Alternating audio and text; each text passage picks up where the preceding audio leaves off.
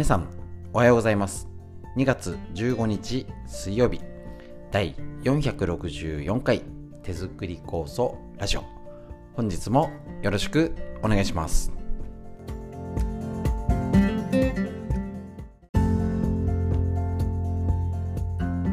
こちら手作り酵素ラジオは埼玉県本庄市にあります芦沢治療院よりお届けしております。私の母親が手作り構想を始めて35年ほど経ちまして北海道帯広市にあります十勝金星社川村文夫先生に長年ご指導をいただいておりまして家族で酵素のみ治療院で酵素の仕込み会勉強会ですね各種いろいろやっておりましてコロナの影響でお届けの仕方ですね。こちらを新しいのに挑戦中。そのそれでそれがきっかけで始めたのがこちらのラジオ。おかげさまでこんなに長くやらせていただいております。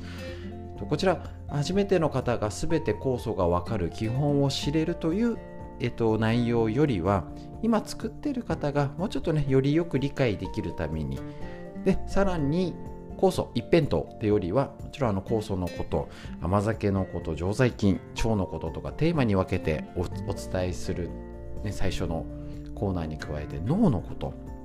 大事ですよね。しっかりシャキッとするために。またみんな知りたい東洋医学の知恵ということで家族とか友達とかでなんかいいなこれって言ったらシェアできるように。これちょっとね脳を活性化する一つのポイントなんですけど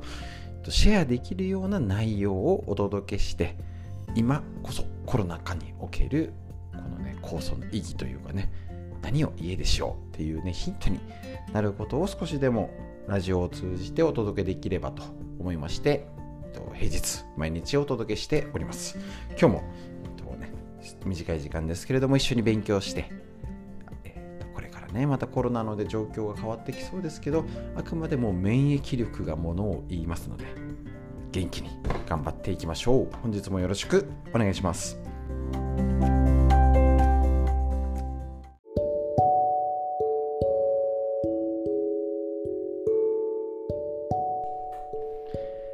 それでは人体常在菌の話ということで美人は菌って作られるという副題がありますね。青木昇先生の集英写真集に出てるこちらの本で一緒にですね常在菌について勉強していきたいと思います。聞いたことがねあの出てきたこの常在菌になりますけれども結局なんだかよくわからない。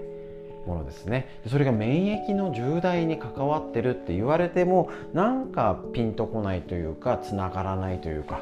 あると思うなんかねやっぱどうしても微生物ばい菌っていうイメージがねこびりついちゃってるのでそれをねなんとか払拭すべくそして菌が体を守ってくれてるという正しい知識を得て健康これから一緒に作っていきましょう。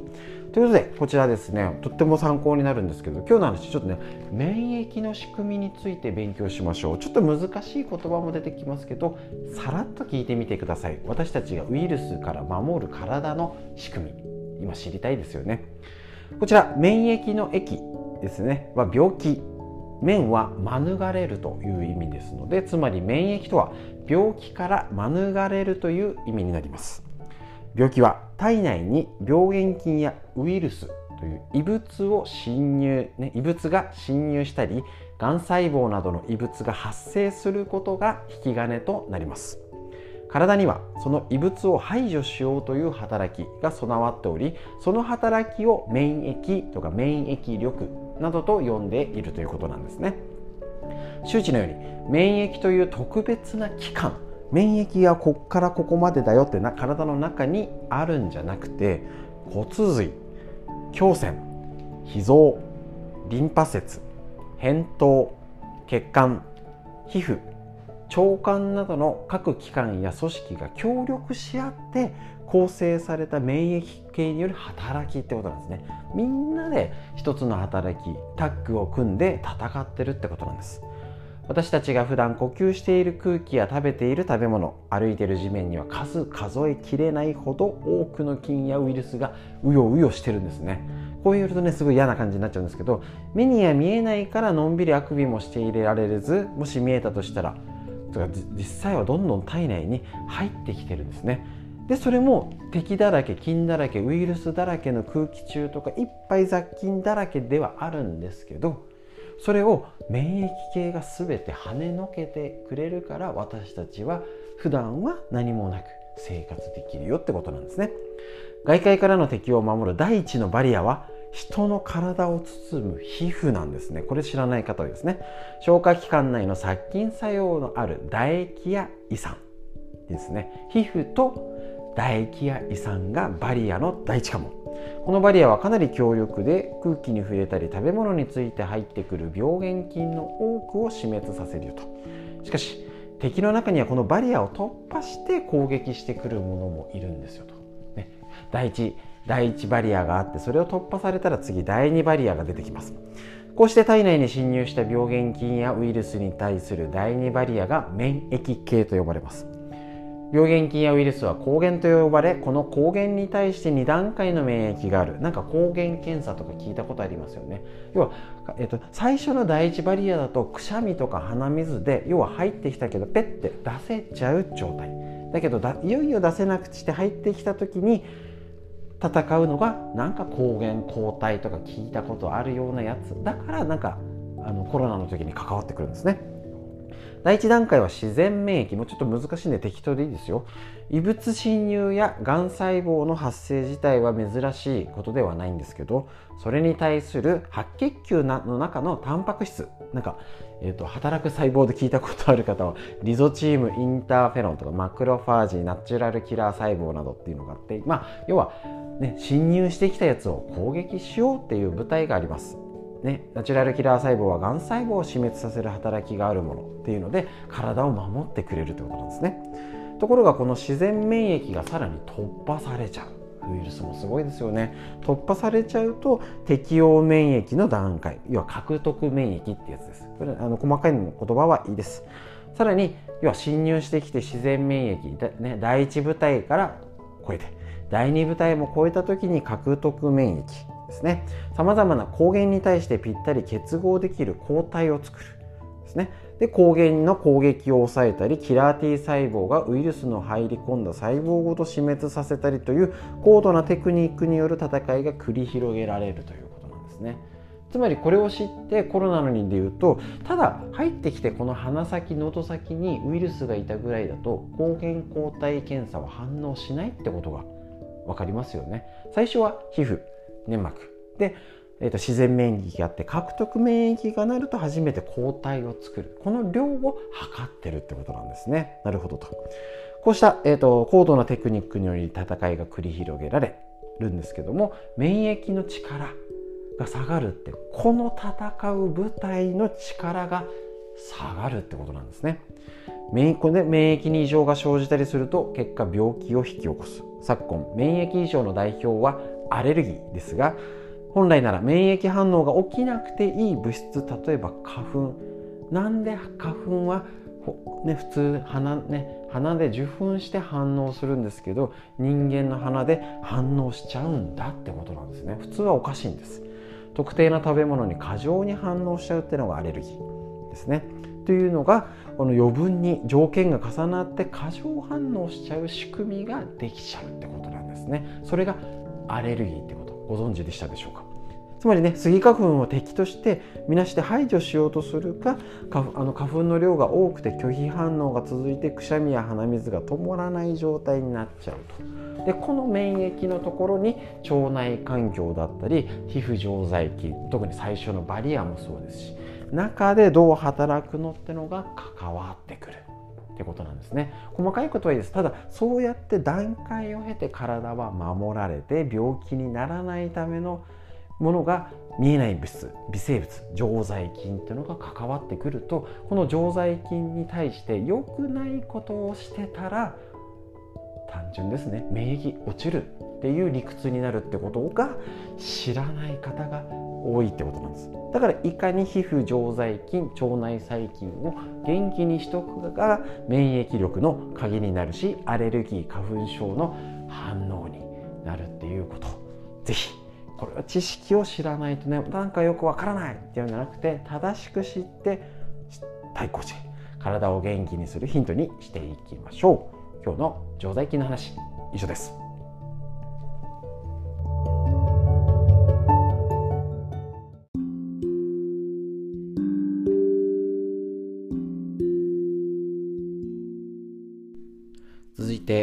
んな知りたい脳のこと。40歳から始める脳の老化を防ぐ習慣和田秀樹先生のディスカバー形修理。40代50代働き盛りがしっかり仕事頑張れる。とかね。自律神経とか狂わないようにですね。しっかり頑張ろうと。でまた60代の70代80代とどんどんほっといたらどんどんボケちゃいますのでそこですね。しっかり老化の分かれ道。上手に年を重ねていけるのか。一緒に勉強していきましょう。今日のページはこれ脳を活性化するための方法を毎回お届けしておりますけれども今日のは愚痴を言わない。大事ですね。年を取ると愚痴っぽくなるとこれもよく言われていることですが愚痴っぽくなるのはやはり前頭葉の老化。この本のテーマ前頭葉が大事なんですね。やたら愚痴っぽくなるのは前頭葉の老化により問題対応能力が低下して何か不都合なことが起こってもなすすべもなくかといってその状況を受け入れることもできずそのジレンマが愚痴という形で現れてくるということなんですね。やだですね。対応能力が低下して不都合なことが起こってもなすすべもないと。かといってその状況を受け入れられることもできずそのジレンマが愚痴という形で現れるということなんですね。愚痴は言わない。まずはそれを習慣づけること。まああの愚痴をちょっとこぼしてちょっと相談するのはいいんですけど愚痴ばっかり言っちゃまずいと。まずはそれをね習慣づけること。でこれって結構ね自分でなかなか気づけないのであのよく言ってるんですけど大事なこと家族とか友達でちょっと今日愚痴多くないとかを言い合える環境づくり関係づくりは日々の努力の賜物です。全て勝手に理解してくれないからこういうこと自分で動きましょう。他人は分かってくれませんので、ね、お互いでこう言わないってちゃんとねあの確認し合ったり言われてもえー、変なこと言われちゃったじゃなくてね。その関係性って大事。そのためには自分から動きましょう。他人はやってくれませんと、ね、他人も習慣づけてくれませんからね誰もね。そして愚痴や文句を言う代わりに考える習慣いいですね。をつけること。考えることで前頭葉をフルに働かせればおのずと前頭葉は鍛えられそしておのずと問題解決能力もアップするといいですね。ちなみに私は日本人にとって不自由は発明の母と考えています。いいですね。何か不都合なことが起こったり逆境に陥ったりした時ほど日本人は強く創意工夫で乗り切っていくという力。これ今までね日本を大きくした力だと思いますね。何か起こっても愚痴を言っている場合ではありません、ね、愚痴言っても変わらないですから。自らの DNA に潜んでいる日本人ならではの優れた能力をぜひ発揮してほしいものですと。いうことになります。とっても大事ですね。本当にこれやっぱねその愚痴を言い合える環境づくりね、あのお口多くなってきてないとか最近なんかため息多いよとか顔色どうとかお腹の調子どうとかっていうのに気遣える愛だから是非自ら気づいて関係を作っていきましょう。それが脳の活性化。脳のお話以上です。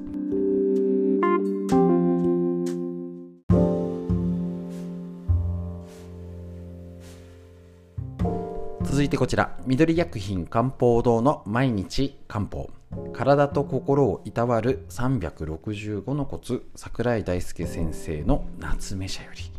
お届けしておりますけれどもとっても勉強になりますね。一日一つ東洋医学の知恵ですね。こちら今日のページ2月15日ですね。一日一つ365語の大事な金言が載っておりますのでちょっと分厚いんでねあれですけど辞書的に、まあ、日めくりカレンダーのごとく活用してもらえたらなと思います。今日のページは体が冷えている時はやっぱりお風呂。体が冷えて筋肉が収縮している時は組織も血管も縮こまっているためゆっくりと体をほぐすように入浴するのがおすすめです。いいですね。ゆっくりと体をほぐすように。特に寒い季節に外にいた人や夏場でもエアコンで冷えを感じた人はできるだけシャワーで済ませず湯に浸かり冷えを追い出しておくことが大切です。結構あの若い方シャワーで済ませる方多いみたいですね。いやちょっとねそれはね気をつけなきゃいけませんしあのー、今の時期ねお風呂を少し蓋開けといて湿気をとかよく言われてますよね。ヒートショックとかで脱衣場とお風呂場の温度をね差がありすぎないようにするのもポイントです。冷え性の解消でまずおすすめしたいのは湯船に浸かること。まあ、間違いないですけどね。それができない時は足湯でもいいのでシャワーで済ませずに温めてください。足湯はもう入ろうが何だろうがしてください。ただなかなかね足湯の準備が大変って方はねおすすめしてるのは低浴です。シャワーで済ませずに温めてください。ここ最近のおすすめはお風呂掃除に使うバスブーツにお湯をためて足をすること。ああれねでも温度すぐ下がっちゃうですね。お湯が少量でいいですし洗面器よりも完璧で安全です。ただし湯を入れる用途には作られていないため熱すぎる湯では変形の可能性もあるのでご注意くださいね。なるほど。あれあそこにね水が溜まっててね靴下のまま入れるのも超嫌いでガーってなっちゃうんですけど逆に入れるという発想。面白いかもしれません。あのね親指の指先だけ濡れたあのショックたるや。ね、最悪なんですけれども逆に逆転の発想ですよね。お湯をためちゃう。いいかもしれません。ただちょっと厚めじゃないとすぐ冷めちゃう。ですよね。ただ一つ、えっと、アドバイスするとお風呂場で足湯は控えましょう。やっぱりリビングがいいです、ね、体の感覚的にも自律神経のバランス的にもそっちの方をおすすめしております。ということで東洋医学の知恵以上です。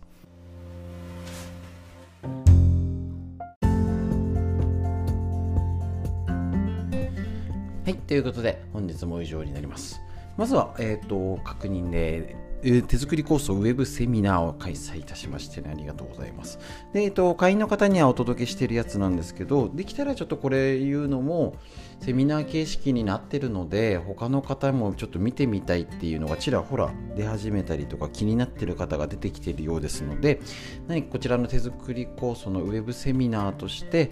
えっと、デジタル動画として動画としての配信も有料ですけどね、えっと、やっていこうかと思います。まあ、こちらはね、まあ、欲しかったら買ってくださいって感じですし、あの気になる方